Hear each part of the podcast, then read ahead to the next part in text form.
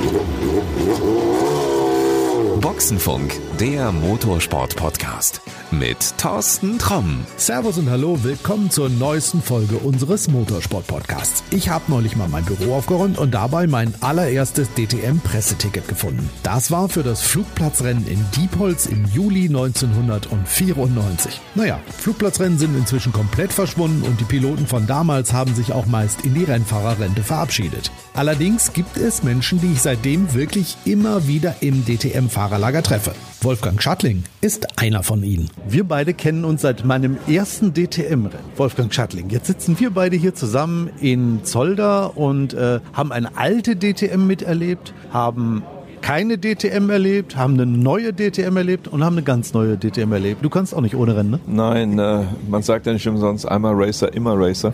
Unter dem Motto, glaube ich, habe ich mein ganzes Berufsleben verbracht. Wie du eben schon gesagt hast, wir haben verschiedene Etappen in der DTM erlebt. Die jüngste ist für mich jetzt auch eine ganz neue, eine ganz anders geartete, die mir wahnsinnig viel Spaß macht. Aber dazu vielleicht gleich mehr.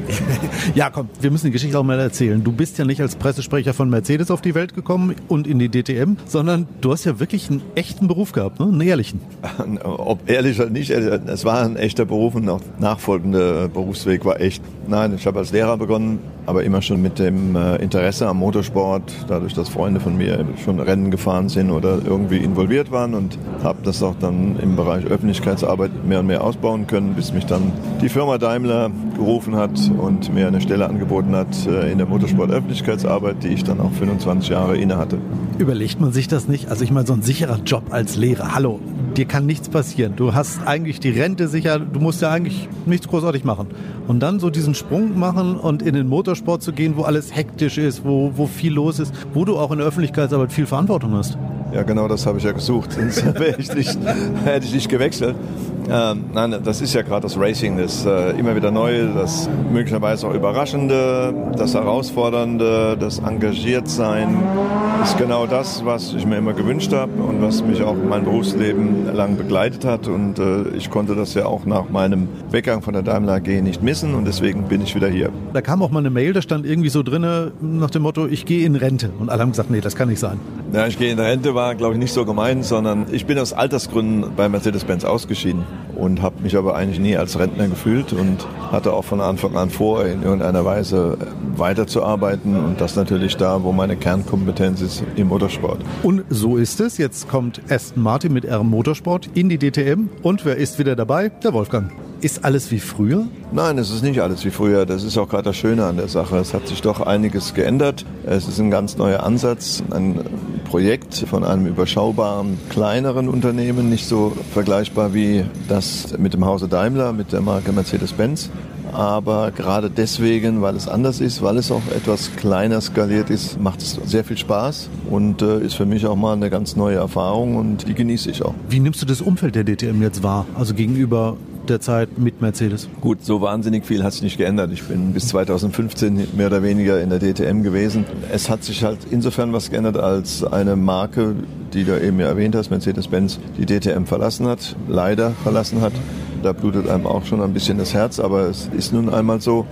Und mit der Marke Aston Martin etwas ganz, ganz anderes auf der Bildfläche erschienen ist. Und ich glaube auch, die Fantasie und auch die Begeisterung der an der DTM interessierten Fans ähm, befeuern könnte. Wenn ich mir das angucke, ich glaube, Gerhard Berger hat als DTM-Chef schon mal so einige wichtige Schritte gemacht. Also zum Beispiel, was weiß ich, dass man die extra Karten fürs Fahrerlager abgeschafft hat, dass die Fans überall wirklich herzlich willkommen sind.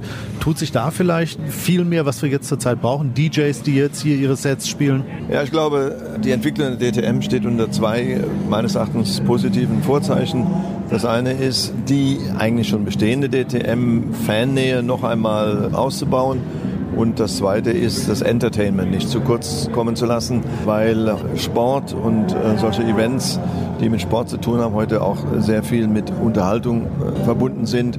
Ohne Unterhaltung, glaube ich, ähm, hat man weniger Attraktivität.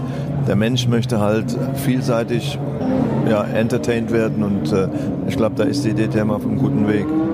Was natürlich immer dazu gehört, das sind Typen. Wir haben das in der alten DTM gehabt mit einem Klaus Ludwig, mit einem Hans-Joachim Stuck, etc. etc. Hast du alle erlebt, habe ich alle erlebt. Dann kam eine Zeit, da waren nicht so wirklich viele Typen da. Und jetzt tauchen plötzlich wieder welche auf. Ich sag mal so ein Ferdinand von Habsburg, in meinen Augen ein echter Typ. Ja, der ist noch jung, das ist ein ungeschliffener Diamant. Der wird sicherlich seinen Weg gehen. Ist auch ein toller Bursche, muss ich sagen, mit dem auch ich gerne zusammenarbeite. Der macht einfach Spaß, aber wir haben noch mehr. Also ich meine, Jake Dennis, der mit seinem Talent 100 Prozent noch auf sich aufmerksam machen wird, das hat er bisher vielleicht noch nicht ganz so zeigen können, weil unser ganzes Projekt ja noch in den Kinderschuhen steckt. Wir haben einen Paul Di Resta, der mittlerweile auch weltweit im Fernsehen bekannt ist, der moderiert oder auch präsentiert ja in der Formel 1 die Ergebnisse nach dem Qualifying und die Siegerehrung. Also das sind schon Typen jetzt mal nur für uns gesprochen und äh, ein René Rass, ne, Mike Rockenfeller, das sind doch mittlerweile gestandene Profis, die also zumindest beim Motorsport Interessierten in aller Munde sind. Und das Gute ist, so habe ich zumindest das Gefühl, es ist jetzt so, wenn Sie hier im Fahrerlager unterwegs sind, die müssen nicht von Termin zu Termin, die haben auch mal Zeit für einen Fan ein Foto zu machen und ein Autogramm zu schreiben oder zwei, drei Fragen zu beantworten. Das habe ich jetzt so seit Hockenheim eigentlich wahrgenommen. Das ist sicherlich so, aber man sollte nicht immer sagen, heute ist alles besser, früher war alles besser.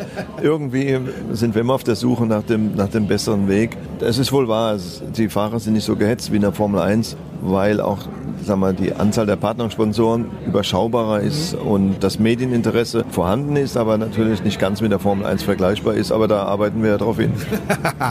ähm, was vor allen Dingen gegenüber früher, also finde ich zumindest, viel besser ist, ist, es ist eine neue Rennserie dabei. Die gab es damals nicht. Die hätten wir uns wahrscheinlich damals gewünscht. W-Series. Mädels in Rennautos. Finde ich eine ganz tolle Initiative. Da ist auch mein alter Freund David Coulthard involviert, der meines Erachtens da auch den richtigen Riecher hatte.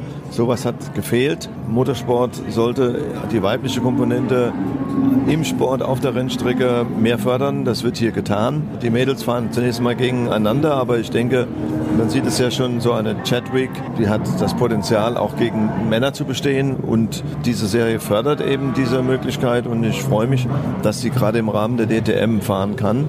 Und das wird sicherlich auch in der Zukunft noch eine interessante Geschichte werden.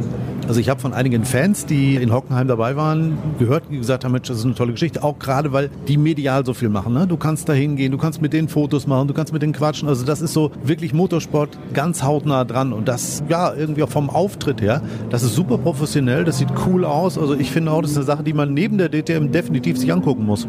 Ja, absolut. Ich glaube auch, dass die DTM schon immer einen Rahmen für solche Sachen geboten hat. Wir denken nur an die Formel 3 Europameisterschaft oder zuvor Euro Series, die Carrera Cups, was auch immer hier im Rahmen gefahren ist. Ich glaube, dass da die W-Series auf einem guten Weg ist und tolle Bereicherung für die äh, DTM ist.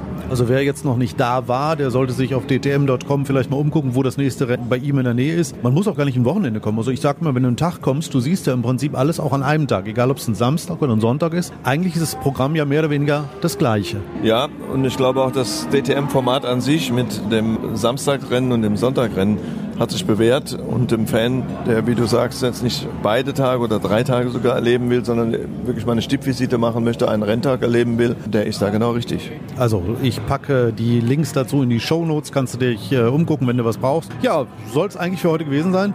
Ich sage jetzt einfach mal, Wolfgang, wir beide haben unser erstes Rennen zusammen gemacht. Wenn du in Rente gehst, dann muss ich auch in Rente gehen irgendwann mal, ne? Ja, aber ich denke, das wird noch einige Zeit dauern. also an mir soll es nicht liegen. also dann, dann lass uns erstmal weiterarbeiten und wir werden garantiert noch ein bisschen was in der DTM erleben. Super, danke dir. Vielen Dank. Klar, dass Wolfgang Schattling als Pressesprecher des Aston Martin Teams R Motorsport bei allen DTM-Rennen dabei ist. Wenn du dir die Rennen mal live anschauen möchtest, dann packe ich dir einfach mal einen hilfreichen Link dazu in die Show Notes. Klar, dass auch ein Link zur Webseite von R Motorsport dabei ist. In der nächsten Folge, da gibt es wieder mehr von interessanten Menschen aus dem Motorsport zu hören. Falls du uns noch nicht abonniert hast, mach das mal. Uns gibt's überall dort, wo es Podcasts gibt. Hast du uns abonniert, bekommst du die neuesten Folgen immer automatisch geliefert. Also, bis denn dann. Das war Boxenfunk, der Motorsport-Podcast mit Thorsten Tromm.